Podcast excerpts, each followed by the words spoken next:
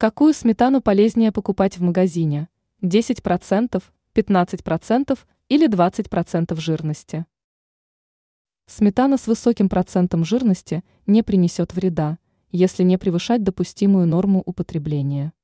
Однако для диетического питания лучше выбирать сметану с жирностью 10-15%.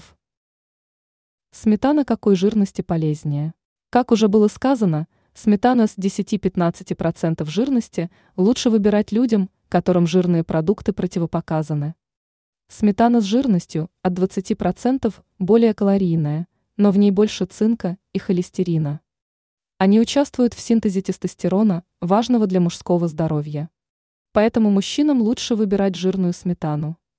Нутрициологи рекомендуют употреблять жирную сметану со свежими некрахмалистыми овощами и зеленью. Ранее мы рассказывали, как избежать хандры после новогодних праздников.